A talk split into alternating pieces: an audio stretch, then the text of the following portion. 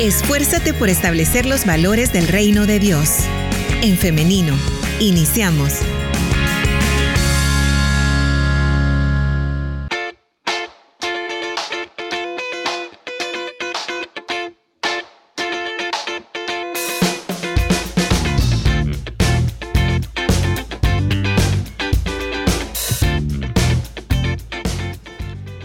Estamos en vivo a través de En Femenino SV cuando son las 9 de la mañana con 51 minutos. Permítame que estamos acá arreglando todo para que usted pueda disfrutar de la entrevista a través de nuestro Facebook. Por ahí está, ya estamos listos. Muy bien, ahora quiero eh, agradecer a nuestro invitado de este día porque ya está con nosotros listo, listo para dar inicio con este tema. Pero antes quiero invitarle a usted que nos está escuchando a que esté participando con nosotros. Ya conoce los medios, WhatsApp 7856-9496 y también a través del Facebook Live usted puede dejar sus inquietudes y sus comentarios. Sus opiniones, sus preguntas son las que hacen este programa, las que enriquecen nuestra entrevista. Eh, ya estamos listos para conversar acerca de este tema, acompañamiento de niños con padres privados de libertad y le damos la bienvenida a nuestro invitado, el pastor y psicólogo Daniel Alas. Adelante hermano, ¿cómo está? Hermana, que el Señor le bendiga. Gracias a Dios, muy bien. Eh, agradecido con el Señor que nos permite poder participar y contribuir con nuestra que el Señor bendiga a todos nuestros radioescuchas. Muy bien. Em, hermano Daniel Alas, este tema es un tema necesario y urgente de hablar, dado el contexto que vivimos en nuestro país por el régimen de excepción instaurado hace siete meses. Detrás de la gran mayoría de los hombres o mujeres privados de libertad existe una o varias familias, existe uno o más hijos. ¿Qué sabemos de ellos? ¿Quiénes quedan a cargo de estos niños? Bueno, este, quiero comenzar diciendo que este es, una, este es un magnífico tema. La felicito, hermana Liz, por, por traerlo a, los oídos y, y, los ojos de los que pueden verlo a través de las plataformas, pero en principal a los que nos alcanzan a escuchar donde sea que estén, porque eh, solamente hemos conocido de alguna manera la parte más, más macro de, este, de esta situación, que es eh, a las personas que han sido privadas de libertad de diferentes formas. La parte que no se ve, y es lo que se conoce como este, la parte invisibilizada de esta situación, es precisamente este tema, como usted lo mencionaba, la cantidad de niños y cónyuges en algunos y en muchos casos que, quedan entonces en, diferentes circunstancias. Conocemos muchos casos, conocemos a nivel de iglesia porque nuestra mayor eh, información quizás la tenemos de nuestra gente, de cada, de cada distrito, de cada zona, de cada sector y los casos bien puntuales que como iglesia también nos ha tocado conocer. Conocemos de, y, es, y es una eh, información muy general, me refiero generalizada, que, que ocurre bastante, y es que estos niños, en el mejor de los casos, en el mejor de los casos, quedan con, el cónyuge si es que está, eh, porque en muchos de los casos han sido padres y madres las que han, sido privados de libertad. Em, si existe familia, quedan con, los abuelos o con algunos parientes, pero no, no es, no es el, 100% de niños. Bastantes niños están quedando em, en situaciones muy vulnerables donde a veces se están llevando a instituciones y y bien sabemos que, las instituciones eh, en el cuestión de personalidad hacen su mayor esfuerzo, pero en términos de, garantizar las condiciones necesarias para que un niño sea o quede a cargo de alguien que no es su papá o su mamá, es, un gran problema, tenemos un serio problema. Ya lo teníamos como país, ya lo teníamos porque ya había cierta cantidad de niños en instituciones nacionales y, y no en las condiciones que se, que se, que se requieren. Y con, y con lo que estamos viviendo hoy, pues el número ha aumentado muchísimo. No tengo datos específicos, pero, pero obviamente, pues este, como usted lo mencionó, detrás de cada persona eh, puede haber una familia, puede haber varias personas con las que, y, en principal niños, que están quedando en condiciones eh, que no son las, las, las que se necesita pues, para garantizar eh, un desarrollo normal en todos los sentidos en, en la vida de un niño.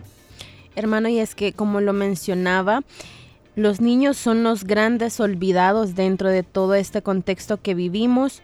Mucho se puede hablar de eh, el contexto político, la coyuntura política, social que se vive. Sin embargo, eh, noto este componente de, de olvido de los más pequeños. Entonces, quisiera saber, pastor, ¿Cómo se entiende este fenómeno desde la psicología? ¿Qué sienten? ¿Cómo perciben los niños todo esto que pasa cuando sus padres, em, ya sea uno o ambos, eh, son privados de libertad? Y mayormente en las condiciones que está pasando actualmente. Sí, yo quiero mencionar que, que aun cuando hay, porque esto se puede, se puede interpretar de diferentes maneras y y usted lo mencionó, o sea, desde la coyuntura política y social, eh, el gran problema que estamos viviendo, ya le voy a responder su pregunta, el gran problema que estamos viviendo es que se está haciendo como una especie de, idea colectiva, de una eh, interpretación colectiva. Y no está mal que la gente tenga una interpretación colectiva de los, de los llamemos, eh, posibles beneficios que se encuentran en, en, que las personas que han delinquido, este, pues, pues sí, tengan la, la responsabilidad también de, asumir sus, acciones. Eh, el problema que tenemos es que la sociedad como tal, eh, en el caso de los niños, que es lo que mencioné que era una especie como de invisibilizada, pesa más el, odio colectivo o, la, o, la, o el deseo colectivo social de que se ejecuten y que se haga. Y como dije, parte de esto no es que esté malo, probablemente esté bien, pero, pero cuando se, se maximiza ese, esa idea colectiva, entonces se olvida todavía mucho más lo que está pasando a nivel de niño. Y eso nos va a hacer eh, pensar que, no están sufriendo o que no, o que no van a tener un efecto negativo. La misma Biblia nos lo menciona y esto debe de saberlo toda la gente que nos escucha hoy. Todo lo que se siembra un día se cosecha. Entonces el problema que tenemos con muchos de estos niños es que ellos lo viven eh, de manera muy, muy traumática, de manera muy, muy difícil. Para unos puede significar como un duelo tal, o sea, como un duelo, como la pérdida de un ser querido tal cual,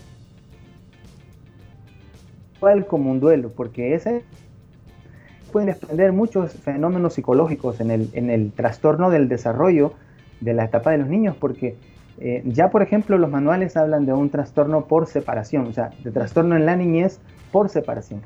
Y, esto puede ser el principio de, muchas condiciones psicológicas que se pueden desarrollar a lo largo de la niñez, la adolescencia, incluso de la adultez misma, porque los, los traumas, llamémoslo de esta manera, o los efectos que produce una separación, que podría incluso eh, convertirse en un trastorno postraumático, que se puede convertir en, en diagnósticos o en síntomas, que, van a alterar, este es el gran problema, van a alterar el desarrollo normal de un niño. Entonces, no es que estemos diciendo, por ejemplo, ¿y, qué se puede hacer? Hay que mantenerlos ahí.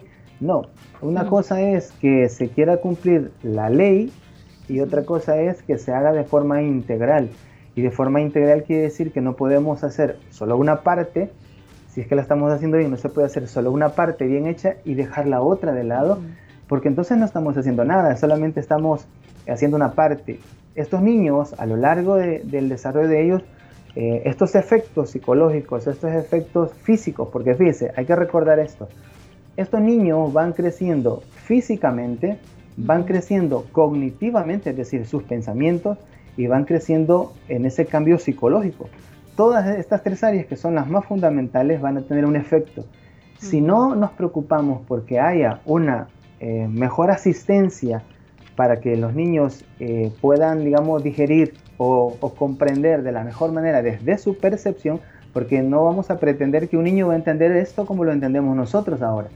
No hay que pretender que vamos a acercarnos a un niño y vamos a hacerle entender desde nuestra manera de pensar que ahora tenemos. Un niño es un niño, tiene, tiene la capacidad de un niño, entonces va a haber que trabajar en la asistencia física, emocional y psicológica desde esa edad que el niño tiene.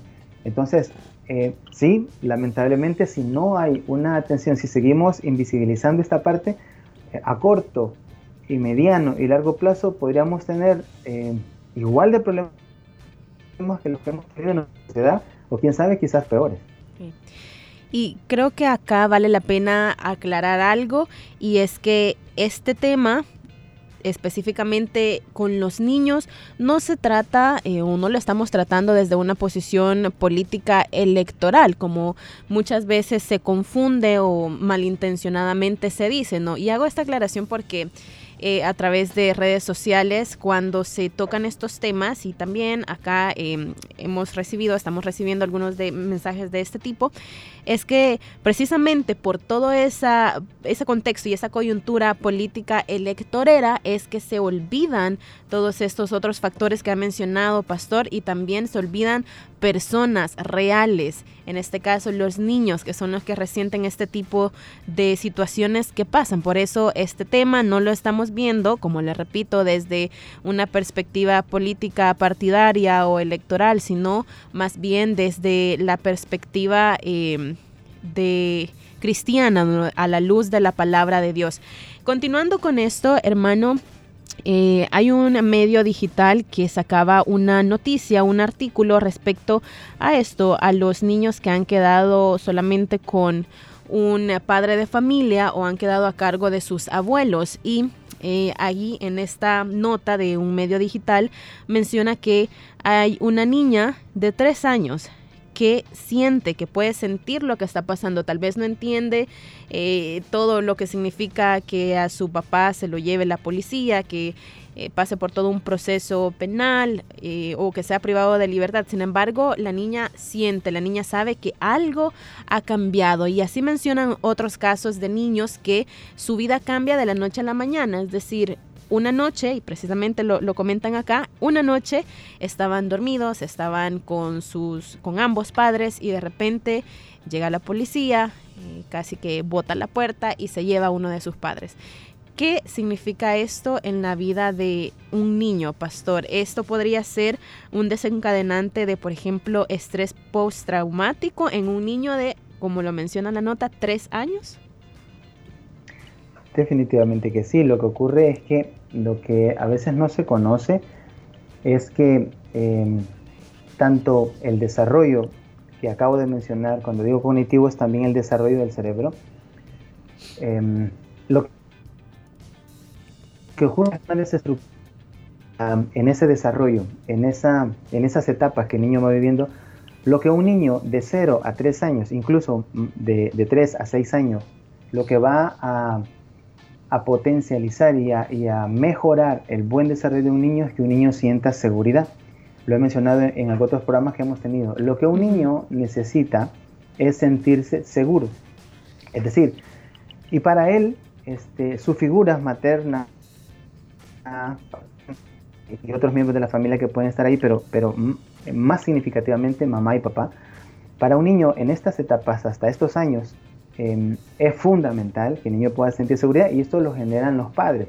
Obviamente que no es la norma, pues porque yo eh, podría también mencionar que, que, efectos negativos de esto en los niños a veces lamentablemente y desgraciadamente la producen los mismos padres en casa, sean padres que se han dedicado a delinquir como padres que pareciera que no han delinquido nunca, pero que, pero que generan eh, miedo y generan zozobra en, en, las emociones de un niño. Pero como estamos hablando de estos niños que están quedando solos,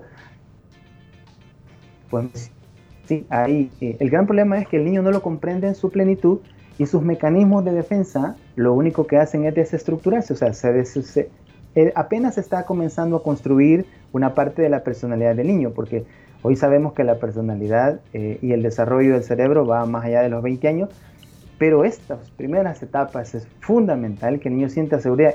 Cuando se ve em, intervenida esta parte, que el niño pueda sentir miedo, que pueda sentir temor, que pueda sentir pánico, lo que, lo que generalmente ocurre es que hay una desestructuración de su personalidad a nivel cerebral y ahí pueden surgir muchas cosas, muchas de las, de las problemáticas que hoy tienen los seres humanos eh, con diferentes eh, trastornos, con diferentes crisis, con diferentes miedos, con diferente ansiedad, depresión, trastornos, radican a veces en desestructurarse en estas etapas. Entonces, el problema es ese, ¿no? O sea, eh, el problema, como usted lo mencionó, claro está, no se trata en intervenir al delincuente, porque la misma Biblia dice que hay que hacerlo, el que que delinque tiene que cumplir su, su, responsabilidad pagando lo que, lo que tiene que hacer. Pero el problema es que están los, los chicos. En esta situación no piensan a veces ni los padres ni, la sociedad menos, ¿no? y, y, las autoridades menos. O sea, es decir, em, hacemos una parte, pero nos estamos quedando con otra que puede ser muy complicada. Y sí, el niño realmente eh, no lo comprende y ese es el gran problema que no lo comprende. El adulto cuando lo ve, ya un adolescente por ejemplo ve y logra este, interpretar lo que está pasando, que, hay una ley que se ha transgredido y que por eso se tiene que hacer lo que se ha hecho. Ahora, los medios, como se hacen, los mecanismos, pues sí, en eso sí tal vez habría que, que reconsiderarlo como, pero en un niño tal cual, con solo el hecho que ve que su padre se está yendo, que su madre se está yendo del seno familiar, ya para eso es un conflicto emocional para él, ya, ya desde ahí eh, hay una, eh, el mecanismo de defensa del ser humano se pone en acción y a esa edad eh, es muy complicado porque no sabe hacia dónde va. Y, y el temor se queda enquistado tanto en el pensamiento como en las emociones. Organizaciones internacionales como la ONU o la American Academy of Pediatrics reconoce que el tener uno de los padres en prisión es una experiencia adversa en la infancia, un trauma de la infancia que puede tener consecuencias para la salud y el bienestar durante la vida adulta. Esto respalda lo que estamos conversando con el pastor Daniel Alas respecto a este tema y algo que me llamaba la atención, pastor, que usted mencionaba es que como sociedad no se piensa en todo esto y sobre todo ya poniéndonos en contexto la sociedad salvadoreña que no podemos evitar, no se puede tapar que sí existe un problema de violencia, de criminalidad y que nuestra sociedad, eh, buena parte de ella lo que quiere es venganza más allá de justicia. Sí, sí, esa es una de las cosas que le, mencionaba, es una, una, especie de odio colectivo. Yo he hablado con unos hermanos hace poco y, y les mencionaba que que aún, o sea, nosotros como, como iglesia eh, estamos bien vulnerables emocionalmente. Esto de, del autocontrol, o como la Biblia lo llama, dominio propio y todo eso, tenemos que ejercitarlo mucho dentro de la iglesia también, porque es que una película estamos viendo y si en la película vemos que el malo está ganando, nosotros quisiéramos intervenir en la película y cuando el malo de la película está, lo agarran, lo golpean y, y hasta lo asesinan, pareciera como que disfrutáramos esto. O sea, esto debemos de recapacitar todos, todos los seres humanos, toda la sociedad iglesia y no iglesia, en tratar de diferenciar esto, porque entonces lo que está pasando es que el odio se está enquistando en el corazón y en la mente de todos, y aunque tengamos a todos los que han delinquido eh, adentro de las cárceles, nos vamos a quedar todos los que no hemos delinquido, al menos de manera este, física, pero lo estamos haciendo ya mentalmente y, con nuestras emociones, porque eh, cuando yo le mencionaba esto a unos hermanos, eh, porque estábamos en una reunión, se ponían a reír todos y se ponían a reír porque estaban afirmando con esa risa que lo que yo les estaba diciendo era cierto, o sea, disfrutamos cuando en una, y algo que es irreal, o sea, es una película, es una serie, es algo, y nosotros nos enojamos cuando el malo está ganando y quisiéramos nosotros intervenir, pero no desde la perspectiva de justicia, como usted lo dice, sino desde la perspectiva de venganza, que eso sería malo a cristiano o no cristiano. Pastor, ¿quiénes pueden y quiénes deben intervenir para dar em, asistencia, soporte a estos niños que se encuentran con un padre o con ambos privados de libertad? Hermana, lo ideal sería que interviniéramos todos, que hubiera, digamos, una combinación de, las autoridades, que, la, la, constitución pues lo, lo demanda, lo exige, porque en la, en la última, o sea, en la Convención de los Derechos Humanos del Niño, que, ha sido ratificada por, todos los países, este, eh, eh, interviene en, decir que, el Estado debe de garantizar, o sea, esto es casi una utopía, ¿no? Porque si vemos no solamente en nuestro país, sino en la mayoría de los países de América Latina, esto funciona de manera muy irregular, porque son niños, niño debe tener vivienda, que debe tener alimentación, que debe de tener educación, que debe de tener eh, espacios de recreación. Entonces debería ser una combinación de las autoridades en el mejor de los casos. O sea, aquí, aquí de verdad que, que por eso sí teníamos, tendríamos que orar todos los cristianos para que haya una combinación entre las autoridades, la sociedad civil, que es la que más generalmente actúa a través de diferentes eh, em, intervenciones. La iglesia también como tal, o sea, debe, si, si nos uniéramos todos, esto sería lo ideal, si nos uniéramos todos podríamos garantizar las mejores condiciones para, para esta niñez. Y esta niñez debemos de recordar, otra vez lo recuerdo, van a ser nuestros muy cercanamente jóvenes y muy cercanamente adultos. Entonces, eh, si las autoridades, eh, obedeciendo su rol como, como Estado, la sociedad civil comprendiendo también que debe de unirse a todo esfuerzo, y la iglesia que debe de comprender que todos los flancos que, que estamos mencionando son necesarios, este, qué bueno fuera, qué bueno fuera, pero como lo hemos dicho o se ha dicho a través de alabanzas y de, y de diferentes em, exposiciones que se han hecho, si no se puede hacer de manera general, pues por lo menos procuremos hacer algo en nuestro en nuestros eh, espacios cercanos, ¿no? A lo que, Desde nuestras a lo que trincheras. intervenir. Correcto, porque si estamos esperando que, todo esto ocurra, nos podemos quedar nosotros en el mismo vagón donde todos, como, como la historia que contó Jesús de, de, aquel, de aquel que había sido eh, violentado, lo habían eh, robado y lo habían dejado medio muerto. Entonces muchos pasaron y se hicieron desapercibidos hasta que llegó el samaritano y fue el samaritano quien lo hizo. Entonces todos, bendito Dios y las autoridades fueran samaritanos, que la sociedad civil hubiera muchos samaritanos y que la iglesia tuviéramos muchos samaritanos, tuviéramos menos niños heridos y, y medio muertos. Hermano, tenemos intervenciones muy buenas a través de nuestras redes, a través de nuestros medios, pero vamos a hacer una pequeña pausa musical y al volver vamos a darle lectura a sus intervenciones.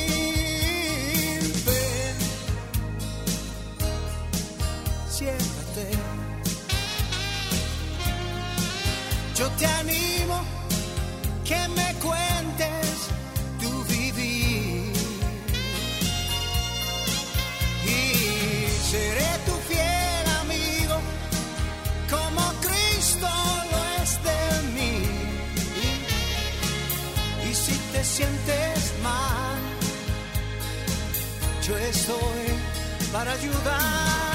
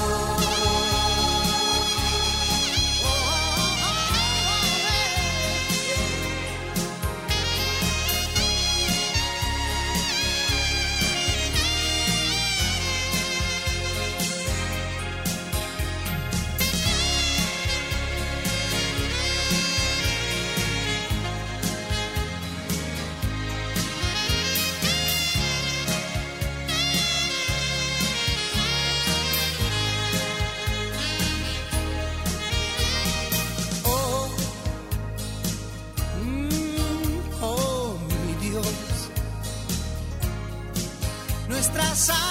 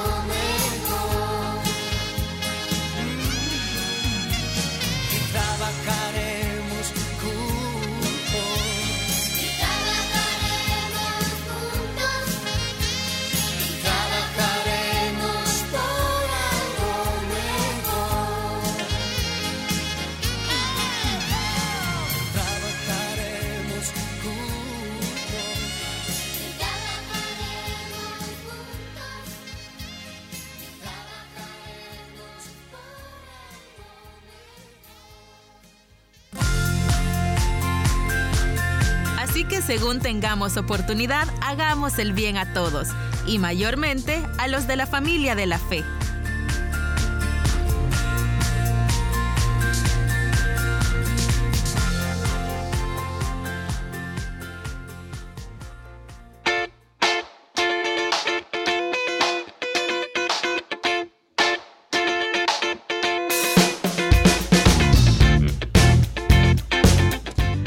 Regresamos con más de En Femenino y la entrevista para esta mañana. Estamos conversando acerca del acompañamiento a niños con padres privados de libertad y para ello hemos estado conversando con el pastor y psicólogo Daniel Alas, a quien le damos la bienvenida nuevamente. Adelante, pastor. ¿Está listo por ahí?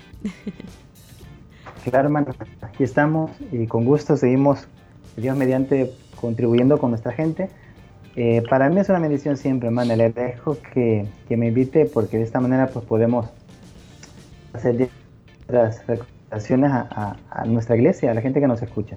Amén. Eh, hermano, continuamos hablando ahora antes de dar eh, paso a la intervención de nuestra audiencia.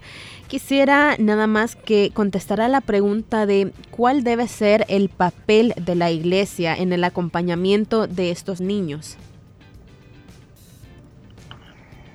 Bueno, la verdad es que como iglesia, hermanos, eh, podemos contribuir de diferentes formas.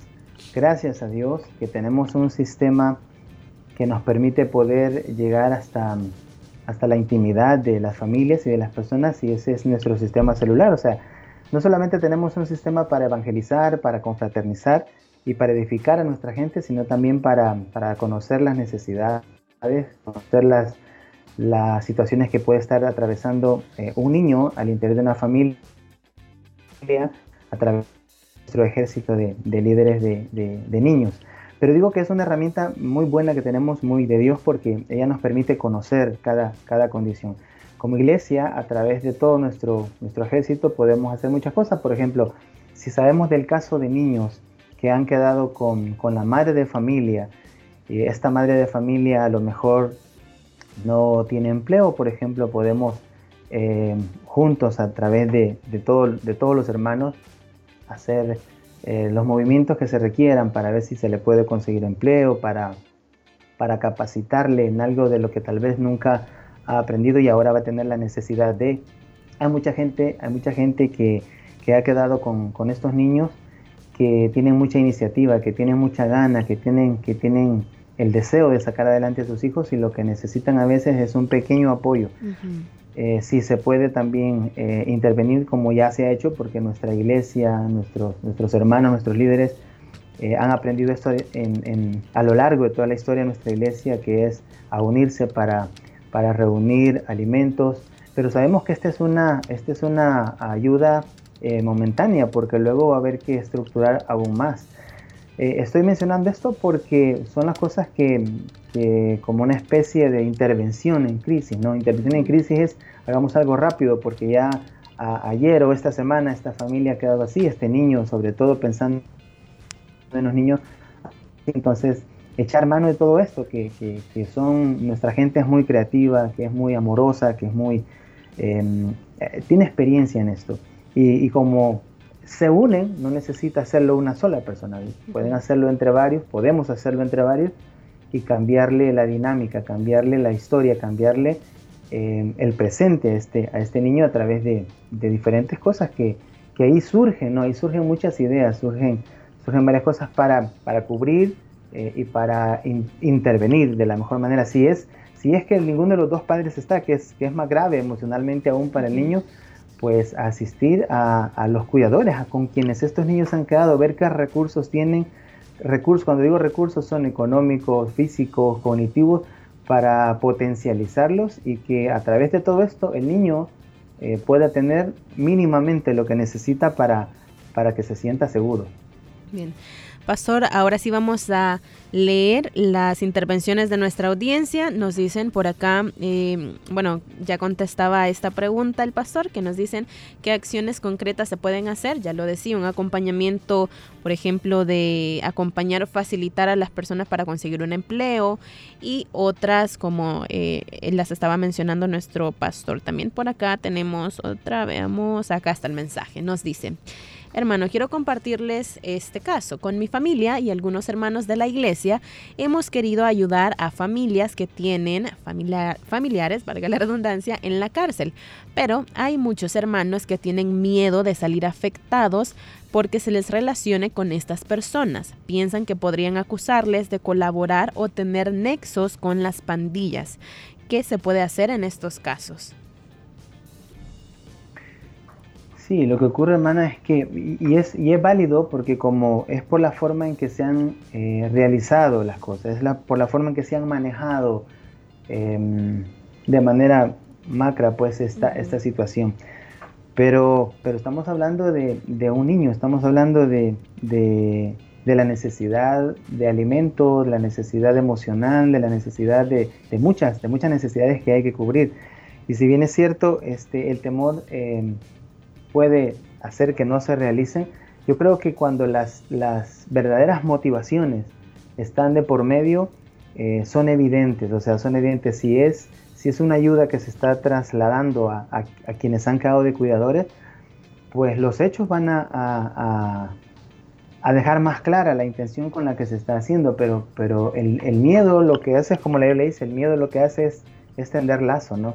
Y no hacer lo que en realidad tenemos que hacer. Todas las familias que están procurando hacer algo en beneficio y en bienestar de estos niños, no tengo la menor duda de que no solo Dios se va a encargar de, de, ayudarles, de bendecirles, sino de, de hacer valer esa, esa justicia y esa intención genuina de que se está realizando por amor este, a un niño. Eh, esto es lamentable porque eh, ocurre en otros ámbitos. El miedo se ha trasladado a tal de que estos niños eh, sufren, por ejemplo, discriminación. Y esto quiero que lo escuche toda la gente que nos está oyendo. El que un niño tenga o no, porque eso es independiente. Es muy probable que los papás hayan sido eh, personas que han transgredido la ley y están ahí porque la han transgredido. Otros probablemente no. Pero sea que hayan transgredido o no, este niño, y esto es lo que yo quiero que escuche toda nuestra gente, este niño no es delincuente, es un niño. Entonces a veces se está tratando a los niños, se está estigmatizando, se está discriminando como si el niño fuera el delincuente. Y esto, lo vuelvo a repetir, es solamente niño, es un efecto negativo, es el resultado de las malas decisiones a veces de los padres, de, los, de la gente de los cuidadores, pero esto, eh, que nos quede bien claro, esto es un niño en pleno desarrollo. Entonces, por un niño en pleno desarrollo, pues sí, hay que hacer valer nuestras intenciones y no solo las intenciones, sino las acciones que vamos a hacer en pro de esta niñez. Hay que hacerlas. Entonces, em, no, que, el temor, este, el temor tiene un límite, pues, o sea, es decir, eh, pensemos en, a mediano y a largo plazo, porque eso es lo que realmente nos va a generar el entusiasmo y, la, y el buen ánimo para realizar las actividades que hay que realizar en beneficio de esta niñez. Pastor, nos preguntan en el Facebook Live, en la célula de niños hay niños que están en esta situación. ¿Cómo podemos hablar con ellos cuando ellos nos cuentan eh, lo que les pasa o qué palabras podemos usar para hablar sobre esto? Em, muy interesante, va a depender de la edad que tenga el niño. Recordemos que, que va a depender de cómo el niño lo está interpretando. Si lo que el líder está viendo o está percibiendo en el niño es temor, pues hay que hablarle. Recuérdense que, el niño está siendo educado más por modelaje que, por palabras, pero cuando ya no hay modelaje, es decir, este niño ha visto que lo que ha pasado con sus papás, entonces hablar con ellos eh, es, una, es una buena herramienta también. Por ejemplo, si le vamos a tratar de, de crear seguridad, hay que mencionarle que, que, están ahí para ellos, o sea, hay que demostrarles compasión. A un niño se le puede hablar a través de dibujos, se le puede hablar a través de, de figuras, como son los muñequitos y esto, y decirle, o, por ejemplo, no sé, se me la mente eh, hacer un dibujo y de un, si el líder es varón o es lo que sea, o es, o es mujer, dibujarle, decirle, mire, esta soy yo, entonces te lo voy a dar a ti y sé, tienes que saber que yo voy a estar contigo donde esté. Hay que decirle, estoy a tu lado, hay que decirle, incluso si el niño tiene la necesidad de expresar sus emociones, hay que hacerlo. Si el niño dice, hermana, hermano, yo quiero llorar, acompáñalo, eso no es, no es malo, al contrario, es sanador. No hay que decirles, sobre todo si son niños, ¿verdad? Se comenta el error de decirle, no llore porque usted es varoncito y sea valiente. No, Dejar que exprese las emociones es sanador para un niño, para un adolescente, para un adulto. No se diga, en este caso, para los niños que están sufriendo de miedo, de, están sufriendo el abandono, están sufriendo el duelo. Hay que dejar que expresen sus emociones. Y importantísimo, hermano, aunque esto creería yo que es más función de los cuidadores o del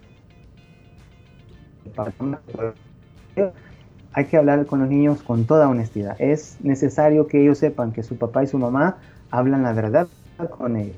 Ahora, hay que dosificar la información que se les está dando y explicarle, por ejemplo, usted, si es papá de un niño, un cuidador de un niño como estos que está manifestando de esta naturaleza, muy fácil puede decirle, hijo, yo quiero explicarte que tu papá está en un lugar,